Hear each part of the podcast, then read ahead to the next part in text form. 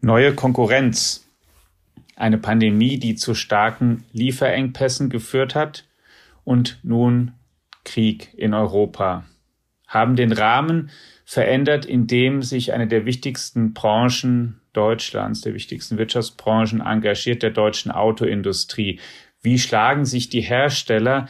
Wie sind sie gewappnet für das, was in den nächsten Jahren vor ihnen liegt? Darüber wollen wir heute sprechen. Und herzlich willkommen, liebe Hörerinnen und Hörer im Digitech Podcast und herzlich willkommen auch dem Gast, dem Experten, mit dem wir das besprechen wollen. Es ist Tobias Piller, der lange Jahre für unsere Zeitung Korrespondent in Rom war und sich inzwischen in unserer Wirtschaftsredaktion um die Automobilindustrie, um die deutsche kümmert. Hallo, lieber Herr Piller. Hallo. Und ansonsten ist das Stammteam in der Moderation vertreten.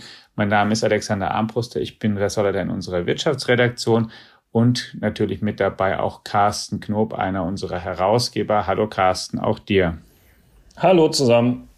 Ja, lieber Herr Piller, zu Beginn würde ich ähm, Sie bitten, mal sozusagen uns das Panorama, wenn ich es mal so nennen darf, näher zu erläutern. Wir haben seit einer Weile ja schon ganz viele Nachrichten, die sich um, um Chipknappheit drehen, Lieferengpässe, was der Grund dafür ist, dass deutsche Autohersteller weniger Autos herstellen können, als sie eigentlich wollen.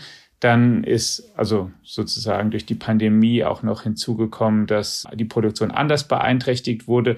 Außerdem gibt es Anbieter wie Tesla zum Beispiel, die neu auf den Markt gekommen sind, die mittlerweile auch profitabel produzieren und gerade in Segmenten, die künftig wichtiger werden, Elektromobilität eben durchaus erfolgreich sind. Und dann ist jetzt seit einer Weile eben auch schon Krieg in Europa wieder, der auch nochmal neu in Frage stellt, wie eigentlich vielleicht die ganze wirtschaftliche Globalisierung, die ja für unsere Autokonzerne sehr wichtig ist, wie die sich eigentlich gestaltet. Wie stehen denn VW, BMW, Mercedes und Co., wie stehen die denn momentan da? Ja, wir kommen aus einer Position des Weltmarktführers, vor allem für schnelle und luxuriöse Autos ich habe mal zusammengerechnet, dass in dem Markt, der eigentlich ganz dünn erscheint, dem Markt für Autos mit mehr als 100.000 Euro Kaufpreis, die Deutschen äh, mehr als 600.000 Stück im Jahr verkauft haben. Und das ist schon eine ganze Menge. Und da sieht man, äh, was die Weltmarktführungsposition der deutschen Industrie war. Wir haben äh, trotz allen Herausforderungen immer noch große Gewinne. Wir haben äh, große Bestände an Bestellungen, aber es gibt eben eine ganze Menge Herausforderungen. Kurzfristig ist das Problem mit der Lieferfähigkeit der deutschen Autohersteller, weil es fehlen eben Halbleiter, es fehlen viele andere Teile und manchmal kann man das Auto von vornherein gar nicht bauen, wenn die Kabel aus der Ukraine nicht geliefert worden sind. Manchmal ist das Auto halb fertig gebaut und da fehlt noch der Chip für die Verstellung des Außenspiegels und dann steht das Auto auf Halde. Ja, das ist äh, ein Problem, das ein kurzfristiges Problem, äh, das wir haben. Dann ist eben überhaupt die Frage nach der Konjunktur. Aber langfristig gibt es noch ganz andere Probleme, denn die deutsche Autoindustrie ist herausgefordert von der neuen Antriebstechnik, von der Umstellung auf äh, neue Antriebe, auf mehr Nachhaltigkeit. Die Deutschen waren eben äh, Markt, Weltmarktführer auch für äh, Verbrennermotoren für Benzin- und Dieselmotoren. Sie haben ja auch die beiden Motortypen erfunden, und zwar vor mehr als 100 Jahren. Und jetzt mhm. zählen künftig ganz andere Dinge. Jetzt zählt also äh, der Elektromotor und da haben andere früher angefangen, den zu bauen. Dann zählt eben die Frage, wie sieht das Auto der Zukunft aus? Und das soll ja eher ein rollendes Wohnzimmer sein, weil man vielleicht gar nicht mehr selber fährt, sondern irgendwie eine schöne Umgebung haben sollen, wo man dann arbeitet oder äh, sich berieseln lässt. Und da kommt es dann drauf an, wie das Design im Inneren ist. Dann kommt es darauf an, wie die Software für die Unterhaltungselektronik in diesem Auto ist. Auch da äh, sind die Deutschen nicht unbedingt Weltmarktführer. Und von daher kommen wir aus einer starken Position. Aber es gibt so ein paar Wolken, äh, die äh, direkt über der Industrie hängen, aber die auch am Horizont zu sehen sind. Wenn wir das ein bisschen aufdröseln, jetzt das ähm, Gesamtbild und nochmal die einzelnen Teile durchgehen, dann lassen wir uns mal beginnen mit dem Thema Chipmangel oder Halbleitermangel und Lieferproblemen. Darüber sprechen wir auch gerade hier im Podcast nicht zum ersten Mal. Können Sie da nochmal sagen, wo das herkommt und warum das eigentlich immer noch nicht gelöst ist? Ja, die deutsche Autoindustrie hat ihre Halbleiter, die Chips zu einem großen Teil aus Asien bezogen und äh, ist nicht gerade ein großer Freund von diesen asiatischen Lieferanten. Man hat eben gedacht, dass das eben ein allgemeines, äh, überall zu erhaltendes Produkt ist, das man überall kaufen kann, immer wieder ersetzen kann. Wenn einer nicht liefern kann, dann kauft man es beim anderen. Und deswegen war man dann auch recht kurzfristig organisiert, als man gesehen hat, die Nachfrage äh, sinkt im Covid-Jahr 2020. Da ist ja zeitweise die Produktion eingestellt worden. Man hatte ja ungefähr zehn Prozent der Kapazitäten in den Chipfabriken in Asien abonniert. Und die hat man aufgegeben, weil man gedacht hat, jetzt braucht man ja die Chips nicht. Aus diesem Grunde war dann nach Ende dieser Corona-Krise nach dem Ende der Werkstilllegungen wegen Corona war dann plötzlich äh, diese Kapazität in den Chipfabriken weg. Weil die Chipfabriken, die haben dann Chips für Computer und Mobiltelefone geliefert und äh, die Kapazitäten waren ausgeschöpft, auch ohne die Autoindustrie. Und jetzt läuft man immer noch diesen einst aufgegebenen und damit jetzt verlorenen Kapazitäten hinterher. Ein Chipwerk äh, zu bauen dauert äh, etwa zwei Jahre aber auch für den Neubau einer Chipfabrik gibt's jetzt inzwischen Engpässe, weil auch da fehlen dann die Chips, um die in die Maschinen für die Herstellung von Chips wieder einzubauen. Und es gibt ja vielerlei Probleme in Asien äh, mit der Logistik, äh, die mit China und anderen Ländern zusammenhängen. Also äh, verzögert sich der Neubau von Fabriken, der Ausbau der Kapazitäten für Chips und deswegen kann man erwarten, dass wir dieses Jahr und vielleicht noch Anfang des nächsten Jahres immer noch mit diesem Chipmangel zu kämpfen haben. Und wir können auch nicht ähm, sozusagen da schneller und mehr bieten, weil diejenigen, die eben jetzt diese Produktionskapazitäten belegen, Konzerne zum Beispiel wie Apple, eben auch sehr finanzkräftig sind und gute Kunden für die Auftragsfertiger wie TSMC und nicht einfach sozusagen preislich ausgestochen werden, weil VW da mal deutlich mehr bieten könnte oder so, ne? Ja, VW oder und alle anderen Autohersteller haben ja nur Pi mal Daumen 10% der Fertigungskapazität an Halbleitern mhm. belegt. Deswegen sind sie ein wichtiger, aber trotzdem prinzipiell eher kleinerer Kunde. Und diese äh, Hersteller von Chips, und die müssen sich natürlich eher nach den großen Kunden richten. Und das sind die für mhm. Mobiltelefone und Computer. Carsten, wenn du das wahrnimmst als ein Technikthema, und darüber haben wir auch zum ersten Mal gesprochen, dass sowieso erstens Software im Auto dann wichtiger wird, zweitens aber auch eben die Chips immer komplizierter und dass die auch nicht so leicht herzustellen sind, weil die Fabriken eben so groß und teuer sind und so weiter. Wenn du das betrachtest, wie viel aus deiner Sicht haben denn hier die Konzerne verschlafen und wie viel haben sie einfach, was man so Pech nennen würde, gerade gehabt? weil die ja auch die Pandemie jetzt nicht einfach vorhersehen konnten, natürlich, wie wir sie alle ähm, nicht so und in dem Umfang und zu dem Zeitpunkt vorhergesehen haben. Nein, und den Krieg in der Ukraine natürlich auch nicht, aber ja. das ist ja wieder etwas abseits von den Chips. Ja. Die Autoindustrie hat das Thema Chips, soweit ich das beurteilen kann, nicht wirklich verschlafen. Das wäre ein unlauterer Vorwurf, weil es ja so ist, wie Tobias Piller gerade gesagt hat. Es war ein Commodity-Produkt, austauschbar von vielen Lieferanten zu haben.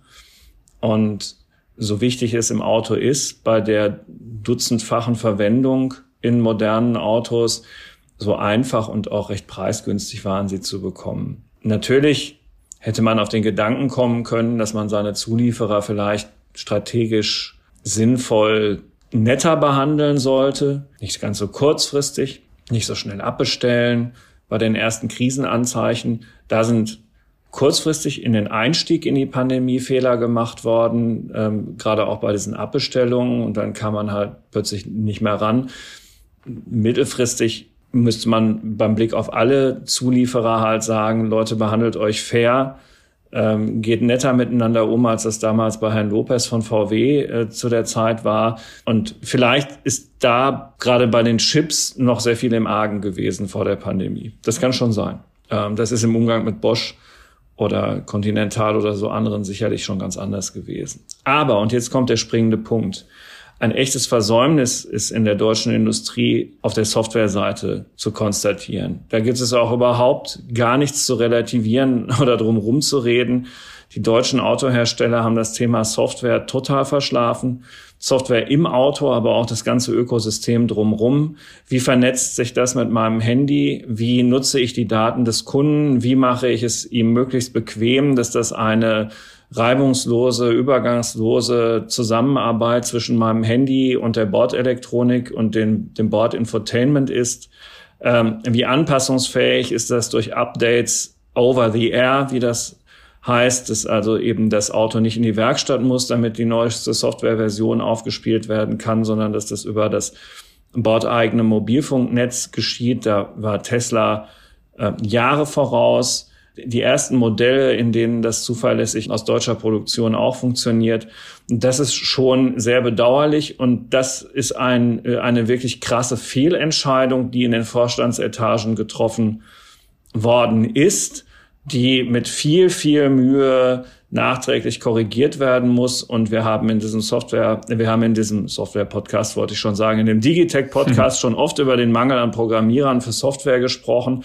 Die wachsen eben nicht auf Bäumen, ist ein harter Wettbewerb. Auch das macht den Aufholprozess schwieriger. Sind Anzeichen zu erkennen, dass man in der Richtung vorankommt? Ich würde sagen, ja. Aber das, was ich sehe, ist immer noch nicht in allen Fällen über jeden Zweifel erhaben. Ja, die, die deutsche Industrie war eben zu sehr Hardware getrieben, weil man kam dann her von einer Situation, wo es eben äh, den Tacho und den Drehzahlmesser gab und da gab es eine kleine Software dafür und dann den Radio mit einem kleinen Softwarepaket und ein Steuerungsmodul und dem Navi dann mit dem Steuerungsmodul und alle mussten sich dann ausführlich zusammensetzen, wie das dann kommuniziert. Und Elon Musk von Tesla hat das eben dann ganz anders gemacht, hat gesagt, ich baue nur noch ein Steuerungsmodul ein, einen Computer und dann brauche ich eine große Software. Auf diese Weise äh, hat die äh, Erbschaft der, der technischen Hardware den Deutschen etwas den Blick verstellt dafür, dass sie äh, bei der Software mehr tun müssen und dass man eben alles aus einem Guss entwerfen muss, weil sonst manche Programme von manchen Geräten ja auch nicht gut miteinander kommunizieren. Das hat man ja immer wieder erlebt. Und aus diesem Grunde äh, kamen die etwas später dazu und man hat vielleicht auch zu lange gedacht, Software gibt's auch zu kaufen als Commodity. Da mhm. sind jetzt eben zwei Ansätze. Die einen, sagen wir Stellantis, die tun sich dann eben äh, mit Google zusammen und Google macht dann die Software für sie. Aber, Ford auch. Ja, und dann ist man aber abhängig auch von Google. Und andere, äh, wie Volkswagen, Mercedes, BMW, die wollen jetzt wichtige Teile der Software selbst entwickeln. Aber da muss man natürlich ziemlich weit laufen und braucht sehr viele Softwareingenieure, die man ja am Anfang jetzt gar nicht hatte. Aber lieber Herr Piller, Sie hatten äh, eben gerade, wenn ich das kurz nochmal zurückspulen, nachfragen darf, gesagt, es seien nur einige dunkle Wolken über diesem Automarkt. Das klingt ja jetzt noch nicht so bedrohlich, das klingt so ein bisschen erheiter bis wolkig, aber wenn man sich die Zahlen anschaut, äh, aus dem ersten Quartal 22 oder auch aus dem März 21, dann ist der Markt ja katastrophal unter Wasser. Also im Vorjahresvergleich hat das Kraftfahrtbundesamt für den März mitgeteilt ein Minus von 17,5 Prozent besonders stark abwärts bei den gewerblichen Neuzulassungen, mehr als ein Fünftel weniger, Privatkunden aber auch zehn Prozent weniger. Das ist auch deutlich. Und wenn man es auf das ganze erste Quartal bezieht, haben wir einen Minus von doch auch bedenklichen 4,6 Prozent gegenüber derselben Zeitspanne des Vorjahres. Und dann sind da so ein paar Markenausreißer dabei, wo man sich denkt, um Himmels Willen, was ist denn da passiert? Opel minus 37,8, die Marke Mini 35 Prozent weniger, Volkswagen. Und dann höre ich jetzt auch erstmal mit den Prozenten auf 31,8. Herr Piller, das ist doch mehr als nur eine dunkle Wolke oder täuscht der Eindruck? Ja, was ich ausdrücken wollte am Anfang ist, dass wir direkt über uns eine dunkle Wolke haben und am Horizont auch noch eine dunkle Wolke. Und die dunkle Wolke, die direkt über uns hängt, das sind eben die Neuzulassungen, die in den Keller gehen. Die Entwicklung der letzten Jahre war ja so, dass wir 2020 einen tiefen Absturz der Zulassungszahlen hatten, aber 2020 hat sich das Ganze dann zum Jahresende ein bisschen erholt. 2021 ist besser gestartet und wir liegen jetzt äh, im Jahr 2022 gerade mal ein klein wenig besser als im Krisenjahr 2020, aber unter dem Jahr 2021. Und ja, deutlich, ja. Ja, und 2021 äh, hat ja schon gegenüber 2020 nochmal ein Minus von neun Prozent gebracht und jetzt ist nochmal ein deutliches Minus auch für 2022 zu erwarten. Was machen die Autohersteller da draus? Die liefern eben manche Modelle nicht so gern, vor allem die billigen, an denen man nicht so viel verdient. Und dann liefern sie lieber die teuren Autos und darauf geben sie keinen Rabatt mehr. Und deswegen kann man immer noch einen dicken Gewinn damit machen. Allerdings ist dieser Mechanismus nur verfügbar für die Autohersteller selbst, weil die Zulieferer, die liefern ja weniger Teile und kriegen einfach dafür weniger bezahlt und die müssen zum Festpreis liefern. Die haben nicht so diesen Mechanismus, den der Autohändler hat und damit auch der Autohersteller, dass man eben auf Rabattaktionen und äh, Preisnachlässe verzichtet und auf diese Weise die Gewinnmarge bei den wenigeren Autos erhöht. Das ist ein wichtiger Punkt, den wir vielleicht nochmal gerade hier nochmal herausarbeiten sollten, damit es da dann keine Unklarheit gibt und dass es wirklich ausdrücklich zusammenpasst. Also wir produzieren deutlich weniger Autos. Wir würden gerne mehr, weil die Bestellungen sehr, sehr hoch sind. Die können wir aber gar nicht alle erledigen. Wir produzieren weniger, aber das passt trotzdem damit zusammen, dass auch jetzt in dieser Woche Mercedes einen sehr, sehr ordentlichen Gewinn ausgewiesen hat, weil die Autos, die verkauft werden, eben im höherpreisigen oder höchstpreisigen Segment sind und da ist die Marge am größten. Ja, und früher gab es ja doch immer wieder 10, 15 Prozent oder sogar ein klein bisschen mehr an Nachlass, wenn man ein neues Auto gekauft hat. Äh, es mhm. gab auch dann Rabattaktionen beim Händler, die vom Hersteller finanziert wurden, damit man eben den Absatz ankurbelt. All dieses gibt's jetzt nicht mehr, weil man das ja gar nicht nötig hat und weil man eben die, damit Gewinn machen will, dass man die wenigen Autos, die man zur Verfügung hat, zum hohen Preis verkauft. Aber damit hat man natürlich vergraulte Kunden, die jetzt viele Monate auf ein neues Auto warten müssen, auf manche sogar mehr als ein Jahr und äh, dann ist die Frage, was wird denn mit diesen Kunden? Werden die jetzt abspringen irgendwann dann, wenn die Konjunktur wirklich deutlich verschlechtert ist? Werden die abspringen, weil jetzt die Gasrechnung so riesig teuer ist, dass sie sagen, ich kann mir eigentlich gar kein neues Auto mehr leisten, ich kaufe mir jetzt doch einen Gebrauchtwagen, auch wenn der Gebrauchtwagen teurer geworden ist, aber dieses luxuriöse neue Auto kann ich mir nicht leisten. Oder aber sie stornieren den Kaufvertrag für eine deutsche Marke und sagen, ja, aber die Koreaner, die, die können deutlich schneller liefern. Die haben ja in Klammern gesagt auch nicht so viel Kapazitäten bei den Chipfabriken abbestellt und außerdem sind es die Nachbarn. Und äh, mhm. ja, dann kann man auch damit langfristig hm, nicht versprechen, dass alles wieder gut wird. Wenn Sie mal die deutschen Konzerne vergleichen, VW, Mercedes, BMW und Porsche, geht es denen allen gleich oder Ragen da einer oder mehrere besonders heraus oder fällt einer besonders ab gerade? Es hatte den Anschein, als könnte BMW etwas besser liefern, aber als hätte BMW auch ein bisschen niedrigere Ertragsmargen. Äh, dann äh, im Volkswagen-Konzern ist alles ganz schwierig zu sehen, weil man kann nicht so ganz gut nachvollziehen, wie da die Chips auch umverteilt werden. Man kann sich ja vorstellen, dass man zum Beispiel Wolfsburg äh, als Stammwerk irgendwie über Wasser halten muss, auch weil die Gewerkschaften danach, danach rufen und weil die da stark sind. Dass man dann vielleicht äh, für Skoda und Seat weniger Chips bereit hat.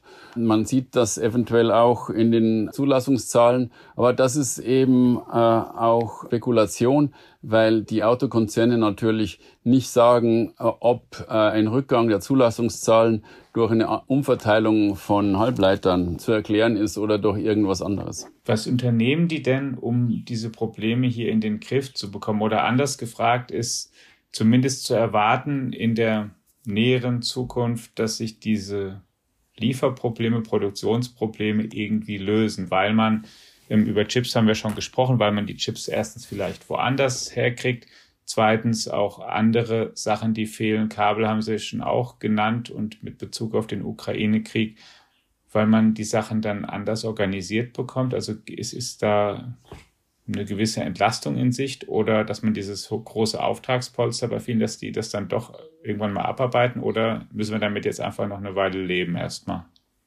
Für mich persönlich war das Kriterium immer, wie lange dauert es, eine neue Chipfabrik zu bauen oder eine neue Halle neben der alten Chipfabrik. Und da wurde mir immer gesagt, zwei Jahre. Und eigentlich hätten wir da die Hoffnung gehabt, dass man im Herbst dieses Jahres, im Herbst 2022, äh, schon äh, ja Entwarnung sagen können, weil irgendwann die Kapazitäten ja auch vergrößert werden können. Offenbar ist es aber so, dass diese Turbulenzen, die es in Asien äh, gibt, über Covid hinaus oder auch noch von der nächsten Welle vom Coronavirus, dass die die Erweiterung der Kapazitäten etwas verzögern. Das könnte sein, aber dafür gibt es im Moment keine ganz klaren Anhaltspunkte. Jetzt ist das eine ja die tatsächlich diese Produktionsprobleme, die wir gerade thematisiert haben, die diesen Effekt haben, dass weniger Autos produziert werden, dass aber die Gewinne sich noch ordentlich halten, weil eben höhermargige Fahrzeuge ähm, hergestellt werden. Ein anderes Thema, was Sie auch schon mal zu Beginn berührt haben, was natürlich ein strukturelles ist, was uns auch die nächsten Jahrzehnte noch begleiten wird, die Veränderung des neuen Antriebs. Also weg von den Verbrennungsmotoren Typen hin zu Elektromobilität, vor allen Dingen erstmal auch zu batterieelektrischen Autos. Ich stelle mal gleich dann zwei Fragen, auch wenn wir die dann detaillierter noch dann Stück für Stück durchgehen können. Einmal, wie gut sind denn da die deutschen Hersteller mittlerweile aufgestellt? Also wie viel haben die da mittlerweile ausreichend Modelle im Angebot? Auch ähm, Limousinen, E-Limousinen und sowas alles. Und das Zweite, kaufen die Deutschen das eigentlich? Ja, der, die Quote für rein elektrische Autos war zuletzt, also in den ersten drei Monaten 2022, aber auch im, im Jahr 2021 bei 13 Prozent. Und äh, Pi mal Daumen haben wir da ein bisschen mehr als 700.000 Elektroautos auf der Straße von 48 Millionen Personenwagen. Also brauchen wir äh, noch ziemlich viele Millionen, um das Ziel der äh, Ampelkoalition zu erreichen, im Jahr 2030 15 Millionen rein elektrisch betriebene Autos auf den Straßen zu haben. Die Deutschen haben insgesamt einen längeren Anlauf genommen, aber äh, das hat vielleicht dann in den kommenden Jahren auch den Vorteil, dass man dann schneller vorankommt. Volkswagen zum Beispiel ist ja ein großer Konzern, der bis zu 11 Millionen Autos produziert hat und der dann natürlich in anderen Stückzahlen denkt und sich dann die Mühe gemacht hat, ganz neue Plattformen zu entwerfen. Und auf diesen Plattformen kann er jetzt ziemlich schnell immer neue Modelle äh, auf den Markt bringen. Mercedes und BMW machen das ein bisschen anders. Die haben zwar rein elektrische Autos, aber die gehen auch so vor, dass sie in die bestehenden äh, bisherigen Verbrennerautos äh, dann den Elektromotor und die Batterien einbauen. Da haben sie zwar manche Vorteile nicht, weil ein rein elektrisches Auto braucht ja nicht so viel Platz für einen Motor zum Beispiel. Das könnte also ein bisschen mehr Platz bieten. Aber bei BMW sagt man, wir haben ja nicht so Kunden, die den BMW dafür kaufen, dass er Platz hat, sondern es muss ein BMW sein. Und äh, da geht man zumindest darüber hinweg. Volkswagen hat den Vorteil, dass man eben das Auto ein bisschen kürzer machen kann und trotzdem mehr Innenraum bieten kann. Aber man muss schon sagen, im Moment der Hype ist äh, nicht nur bei Tesla, sondern bei den koreanischen Konkurrenten von Kia und Hyundai. Denn die haben gerade äh, nicht nur den Titel Auto des Jahres gewonnen für, für den Kia, also das sind zwei Schwestermodelle elektrisch, und die sind von der Ladetechnik einfach noch ein Stück weiter voraus und die haben auch diese Vorteile des Elektromotors, der ganz wenig Platz braucht, noch konsequenter genutzt, weil die einfach noch längeren Radstand haben und damit noch mehr Platz im Auto. Sind die auch günstiger? Die kosten Pi mal Daumen so viel wie ein deutscher äh, Volkswagen, der elektrisch ist. Also die sind jetzt vom Preis her nicht günstiger haben auch Lieferfristen, aber äh, ja, sind in dem Sinn jetzt zum Benchmark geworden. Und ein, ein deutsches Benchmark gibt es sicher auch. Das ist der Porsche Taycan, der eben auch die gleiche oder ähnliche Ladetechnik hat mit 800 Volt. Das führt dazu, dass man die Autos inzwischen doch ein bisschen schneller laden kann, weil so ein Auto mit 800 Volt Ladetechnik, das kann man jetzt in einer halben Stunde von 20 auf 80 Prozent der Batteriekapazität laden. Und 30 Minuten ist ja ein bisschen mehr als eine Kaffeepause und da wird dann das Elektroauto konkurrenzfähig. Dann äh, ist natürlich die nächste Frage in Deutschland und in Europa, was ist mit den Ladesäulen und äh, kommt man überall dort, wo man Kaffee trinken will, auch an eine Ladesäule. Aber ja, äh, nochmal zusammengefasst, es ist so, dass die Deutschen äh, aufholen und dass sie praktisch die Voraussetzungen geschaffen haben dafür, dass sie jetzt mit etwas mehr Geschwindigkeit aufholen können, weil sie lange Zeit sich darauf vorbereitet haben, jetzt überhaupt äh, die Antriebstechnik zu wechseln.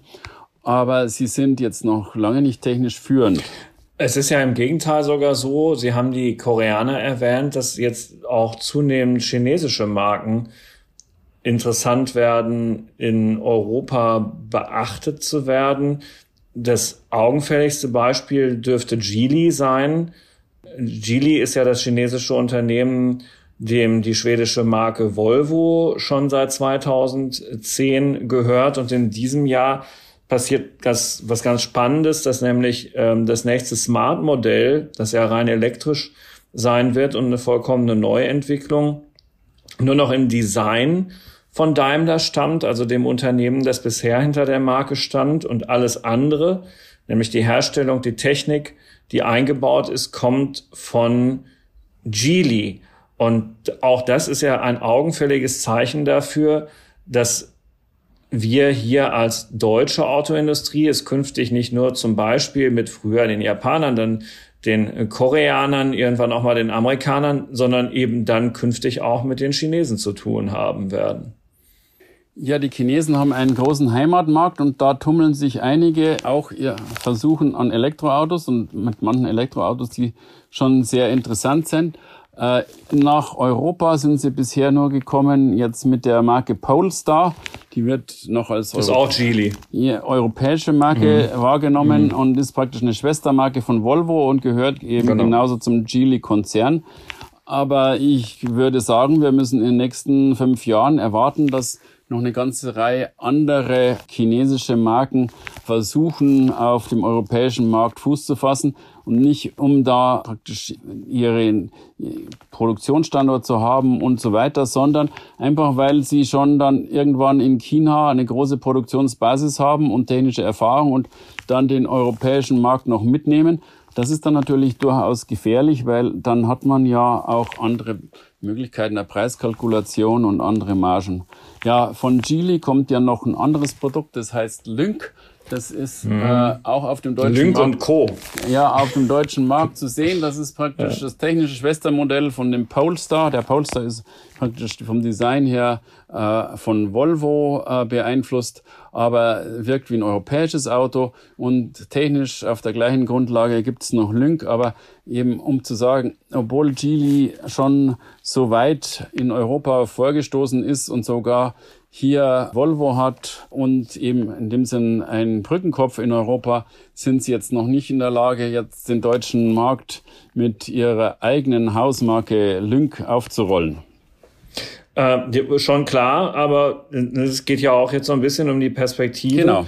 Und man muss es wirklich stärker aufs Radar nehmen, zumal bei Lync kommt ja noch hinzu, dass die auch innovative Geschäftsmodelle versuchen nämlich ein Auto-Abo, äh, zum Beispiel für einen Link Plug-in Geländewagen 500 Euro im Monat, Fahrzeug plus Versicherung, Satz Winterreifen, ein Abo, das sich wie bei Netflix monatlich kündigen lässt mit integriertem Car-Sharing, wo man das Auto dann privat weiter vermieten kann über eine App. Und das ist ja schon, sagen wir mal, zumindest erstmal recht innovativ, wenn man sich überlegt, dass so ein Auto normalerweise zu 80 Prozent der Zeit unbenutzt irgendwo rumsteht.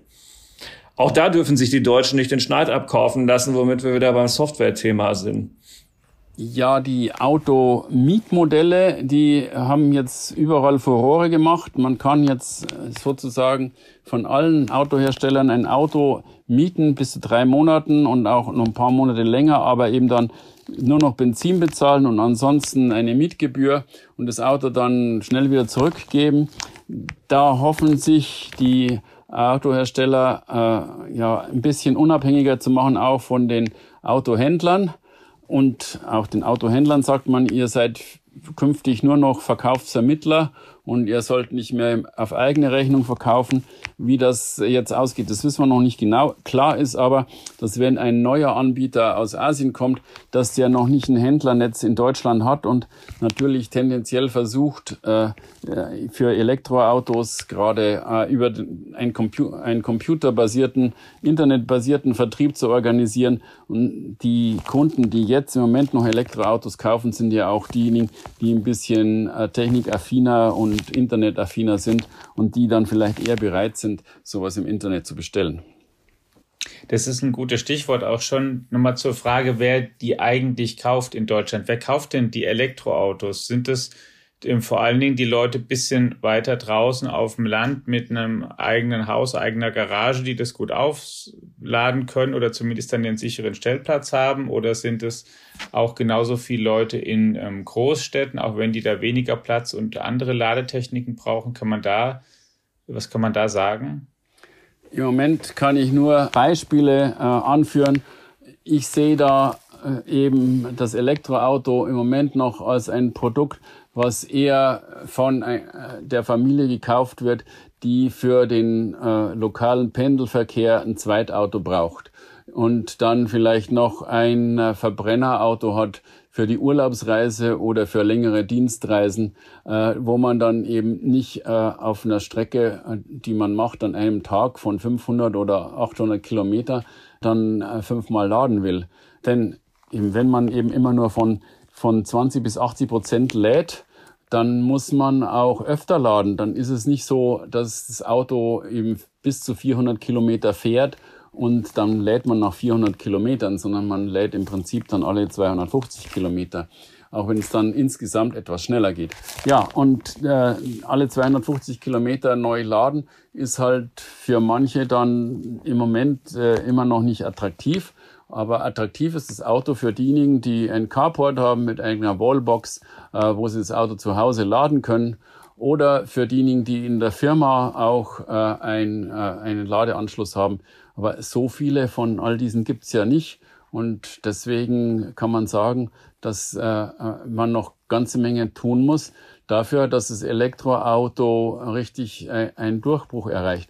Wir sind ein bisschen weitergekommen als nur die äh, Avantgarde zu erreichen, sondern das, das, Elektroauto ist ja schon ein bisschen mehr hoffähig geworden, auch mhm. bei äh, den Kunden, die jetzt technisch interessiert sind äh, und äh, die, die aber schon zur, zur breiten Masse der Kunden gehören.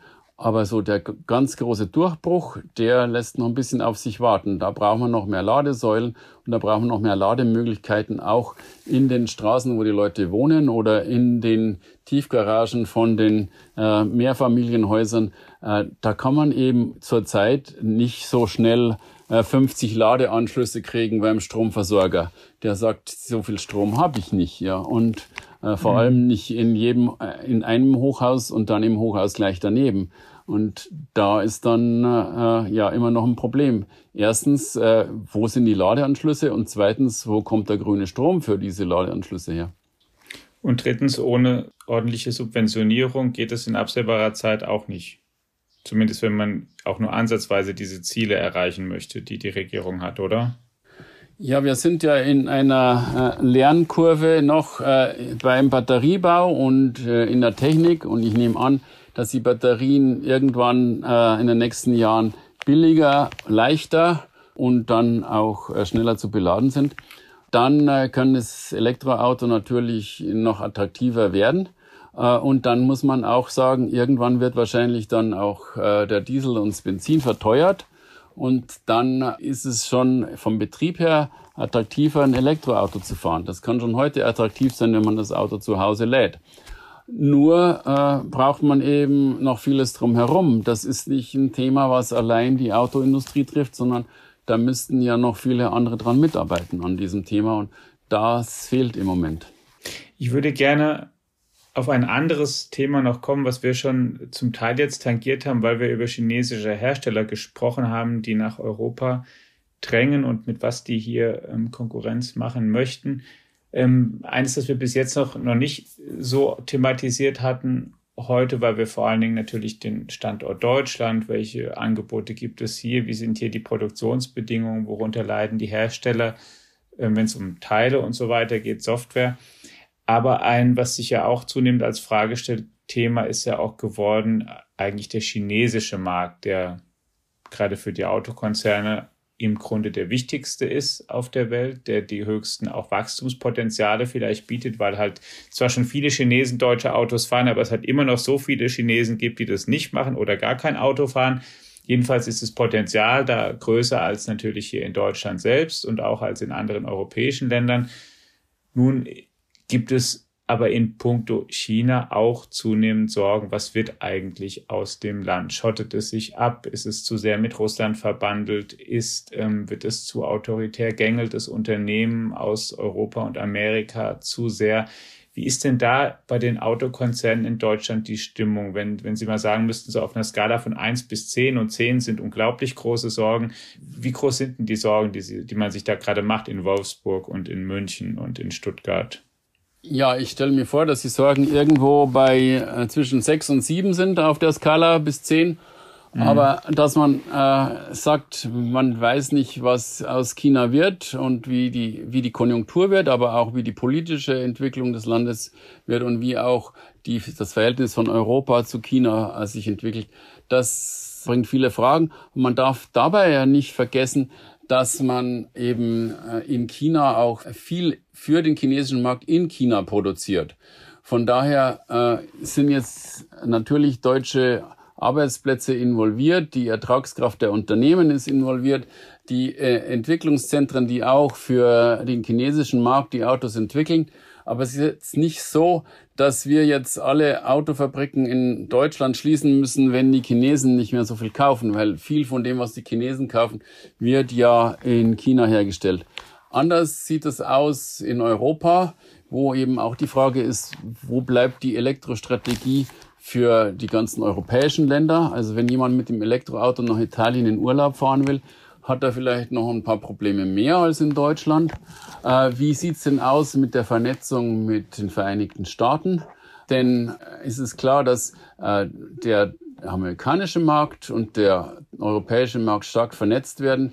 Man kann sich ja sehen, Mercedes und BMW bauen die äh, SUV in äh, den Vereinigten Staaten und liefern von dort nach Europa und die Limousinen wiederum von Europa äh, auch in die Vereinigten Staaten. Da ist man dann richtig total vernetzt und äh, da könnte man sich nicht so leicht ein Zerwürfnis erlauben. Und dann ist wiederum hier äh, der, der Punkt, was wird äh, aus dem Elektroauto in den Vereinigten Staaten? Die sind da total hinterher, aber wir haben jetzt das alles so eingerichtet, dass nur äh, die alten traditionellen Autofirmen aus Detroit die richtig große, dicke Förderung für Elektroautos bekommen und alle anderen nicht, auch nicht Tesla und auch nicht BMW und Mercedes. Also klassische Industriepolitik, die es eben auch in Amerika gibt. Genau. Kann es sein, dass wir ähm, jetzt, um zum Ende des Podcasts Singgedanken nochmal etwas ausführlicher zu vertiefen, den Gebrauchtwagenmarkt so kursorisch behandelt haben, weil Sie hatten zwar erwähnt, Herr Piller, dass auch dort die Preise steigen und dass ähm, Rabatte ja sowieso auch bei Neuwagen eigentlich nicht mehr gewährt werden, aber eben auch bei den Gebrauchtwagen alles sehr viel teurer geworden ist. Ist es nicht tatsächlich so, dass die Höfe der Händler ähm, leergefegt sind und dass man wirklich dabei zuschauen kann, wie die Preise steigen. Ich weiß nicht, ob der eine oder andere äh, Zuhörer einen Autotuner aus Dortmund kennt, der auch mal eine Fernsehserie hatte und in, ähm, äh, im Ruhrgebiet Burger-Restaurants betreibt. Jean-Pierre Krämer heißt der Mensch, der zusammen mit seinem Partner Sidney Hoffmann aus so einer Vox-Serie in Deutschland ganz bekannt ist. Aber sei es drum, also der, der kennt sich jedenfalls auf dem Gebrauchtwagenmarkt durchaus aus, auch wenn es da jetzt um das spezielle Segment von ähm, Tuning, tuningfähigen Autos geht von dem kommt das relativ junge Zitat, wenn der eine Händler ein Auto um 5000 Euro teurer mache, erhöhe ein anderer die Preise daraufhin um 7000 Euro Woche für Woche würden sich die Preise auf diese Weise hoch schaukeln. Autos, die vor kurzem noch 5000 Euro gekostet hätten, würden jetzt 20.000 Euro kosten. Teilweise fänden solche extremen Preissprünge innerhalb von nur sechs Monaten statt. Also das ist sicherlich dann am High-End des Gebrauchtwagenmarkts, aber trotzdem vielleicht ja symptomatisch für das, was der Normalkunde auch erlebt. Äh, ist, ist das so dramatisch, wie es da klingt, nach Ihrem Eindruck?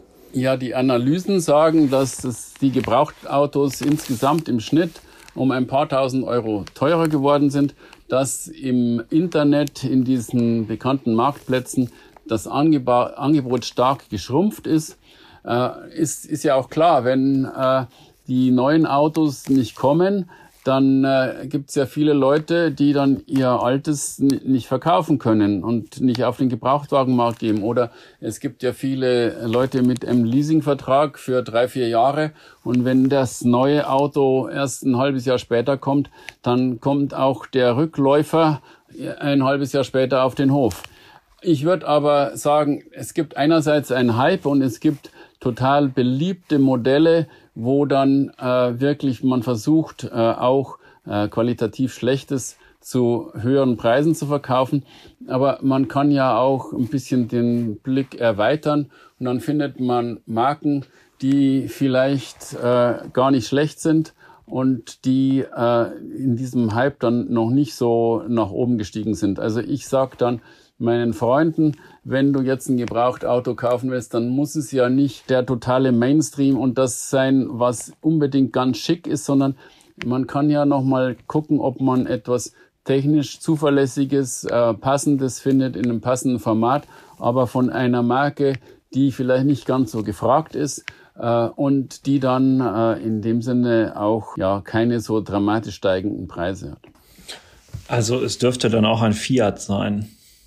Ja, ich denke jetzt mal, äh, ich denke jetzt mal nicht an Fiat. Ich denke jetzt zum Beispiel, Ford hatte ja im vergangenen Jahr einen tiefen Einbruch beim Absatz und muss jetzt was tun. Oder es gibt äh, Marken wie Mazda, die sind äh, tief abgesagt, abgesagt im letzten Jahr. Da mussten die sogar äh, den Händlern noch einen Schub Autos liefern, äh, die noch schnell im Dezember zugelassen wurden und äh, auf diese Weise kurzfristig den Händlerbestand erhöht haben und dann wiederum auf den Gebrauchtwagenmarkt mit Tageszulassung kam.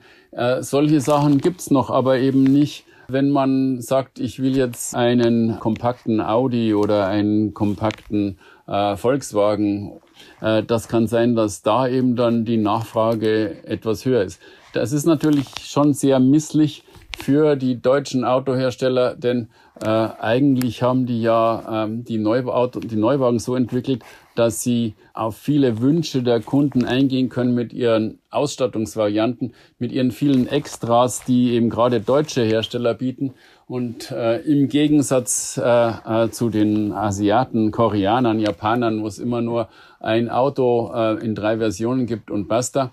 Ja, und jetzt führt die ganze Geschichte mit dem Halbleitermangel dazu, dass eben diese ganzen Vorteile deutscher Autos, äh, tolle Beleuchtung, äh, zusätzliche Extras, Sicherheitssysteme und so weiter, dass man die gar nicht mehr ausspielen kann, weil der Händler sagt dann dem Kunden, ja, also äh, wir hätten zwar theoretisch das allerneueste Matrixlicht, das also automatisch den Gegenverkehr ausblendet, aus dem Fernlicht und so weiter, aber das können wir zurzeit nicht liefern. Ja, und äh, dann kann ja der Kunde sagen, ja, dann kaufe ich vielleicht doch äh, für ein klein bisschen weniger ein immer noch teures Gebrauchtauto, äh, vielleicht aus koreanischer Produktion äh, und eben dann nicht mehr ein deutsches Auto zum Premiumpreis der deutschen Marken. Das sind äh, im Zweifel sogar geldwerte Praxistipps. Ich hätte allerdings gedacht, dass ihr italienisches Herz dann doch noch ein etwas, aber, aber es ja. ist dann doch ein deutsches Herz, das nur lange in Italien ja. geschlagen hat und nicht umgekehrt. ähm, jetzt kommt eine Frage, die ähm, klassischer Verbraucherjournalismus äh, noch in der nächsten Umdrehung ist. Äh, jetzt kaufen, Herr Piller, oder warten, bis sich die Dinge wieder beruhigen?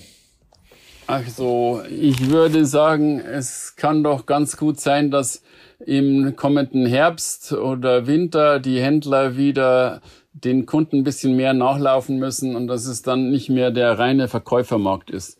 Also wenn man noch warten kann, im Zweifel warten. Manche haben ja einen auslaufenden Leasingvertrag und können den nicht äh, ja ewig verlängern und brauchen dann irgendwie ganz schnell einen fahrbaren Untersatz und auch äh, so eine Zwischenlösung zu finden, ist ja teuer. Aber ja, ich kann mir vorstellen, wenn irgendwann dann die Halbleiterkrise vorbei ist, äh, für den Ukraine-Krieg machen wir keine Prognosen, aber falls allein die Halbleiterkrise vorbei ist, wird ja vielleicht manches ein bisschen besser und dann äh, sind ja auch wieder Kunden gefragt. Ja, und dann kann man auch ein bisschen besser sehen, ob man noch ein Verbrennerauto haben will oder ein Auto äh, mit Plug-in-Hybrid oder schon äh, ein Auto mit Elektroantrieb. Und leider ist es aber so, dass ja äh, diejenigen belohnt worden sind, die in der Zeit der Corona-Krise bestellt haben. Da gab es ja Autos, die, die, die wurden kurz vorher angeschafft vom Händler, standen auf dem Hof und mussten irgendwie weg. Und dann gab es eine niedrigere äh, Mehrwertsteuer. Da hatte ich ein paar Freunde, die ich äh, versucht habe, davon zu überzeugen, lieber jetzt kaufen und nicht erst in ein, zwei Jahren. Die haben sicher ein paar tausend Euro jetzt verloren, wenn, wenn sie jetzt bestellen müssen, ja. Ja, lieber Herr Piller, lieber Carsten, ganz vielen Dank für die Einsichten und Aussichten über die deutsche Automobilindustrie. Ich möchte zum Schluss noch eine Einschätzung von beiden einfach mal erfragen, nach dem, was wir jetzt gehört haben, die Probleme, die wir gehört haben, die Chancen auch, die Stärken, Schwächen und so. Ähm, wenn die Deutschen sich heute noch und vor allen Dingen in den vergangenen Jahrzehnten sehr darauf verlassen haben, dass ihre Autoindustrie ein wichtiges Zugpferd unserer Volkswirtschaft bleibt und auch international ähm, ähm, führend sein wird, für viele gut bezahlte Arbeitsplätze sorgen wird und äh, Alterseinkünfte und so weiter und berufliche Rahmenbedingungen und auch Zulieferern ähm, ein ordentliches Umfeld beschert. Wenn die davon ausgegangen sind, dass das so war, in wie sicher ähm, können die Deutschen denn sich sein, so in zehn Jahren, dass sie auch zu dieser Aussage noch so stehen können oder wie in Frage gestellt ist die denn? Nach meinem Eindruck sollte sich die deutsche Industrie überhaupt nicht sicher sein. Es ist der größtmögliche technische Umbruch, mit dem sie da konfrontiert ist. Ich habe nicht das Gefühl, dass sie in der Breite bis hin zu ihrem Händlernetz und all dem äh, schon die Kapazitäten aufgebaut haben, diese, in diesen neuen Geschäftsmodellen zu denken. Bin mir auch nicht sicher, ob das schon in der Gänze angekommen ist, was das eigentlich für Erschütterungen nach sich ziehen wird und habe da große Sorge. Ich glaube, sie müssten noch viel, viel engagierter den Hebel umlegen. Und äh, wenn ich das noch sagen darf, ich bin mir auch nicht sicher, aber das ist das Thema für einen völlig anderen Podcast, ob das mit dieser Batterie-Elektromobilität des Stromtankens wirklich schon der Weisheit letzter Schluss ist. Das ganze Thema Wasserstoff ähm, wird in der aktuellen Debatte nach meinem Dafürhalten noch zu sehr ausgeblendet. Ich weiß, dass man darüber lange diskutieren kann, aber es wird viel zu wenig beachtet, dass in dieser batterieelektrischen Mobilität noch so viele Nachteile drinstecken.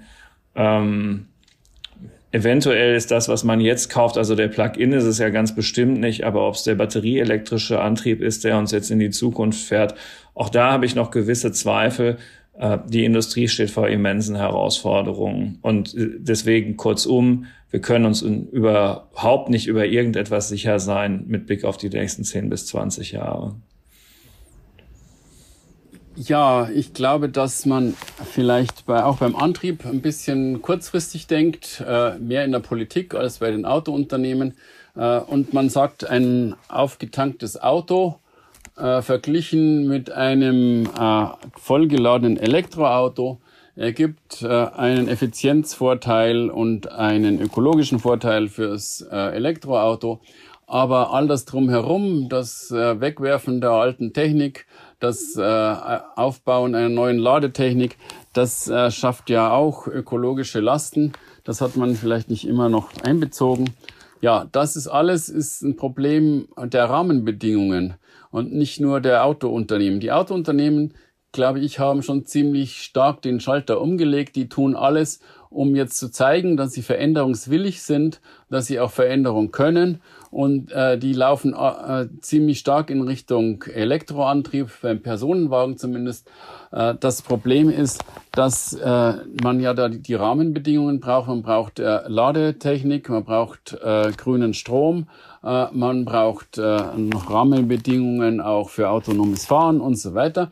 Und die deutsche Politik meint aber, dass äh, das mit dem Auto äh, und der Autobranche schon irgendwie so weitergehen wird. Und da ist man sich nicht bewusst, dass Deutschland mit seinen Rahmenbedingungen und auch mit den Investitionen in Elektrotechnik und in Batterieladetechnik und so weiter dann auch die Avantgarde sein muss, wenn die deutsche Autoindustrie Avantgarde werden soll in der Elektroantriebstechnik. Und äh, da denkt man äh, viel zu sehr in der Kategorie, wir machen weiter wie bisher. Und das ist, was mich am meisten stört und auch besorgt. Sagt Tobias Piller, der mittlerweile für die Autoindustrie zuständige Wirtschaftsredakteur bei uns der FAZ in Frankfurt. Vielen, vielen Dank, lieber Herr Piller, für die Zeit, die Sie sich genommen haben, um hier im Podcast mit uns darüber zu sprechen. Sehr gerne. Und Ihnen, liebe Hörerinnen und Hörer, auch vielen Dank dafür, dass Sie einmal mehr eingeschaltet haben. Natürlich informieren wir Sie nicht nur über die Zukunft der deutschen Autobranche in diesem Podcast, sondern auch über alle anderen technisch wichtigen Themen, von denen wir glauben, dass Sie Kenntnis haben sollten. Schalten Sie gerne wieder ein, haben Sie eine gute Woche, bleiben Sie gesund und wir freuen uns, wenn Sie beim nächsten Mal wieder dabei sind. Ciao.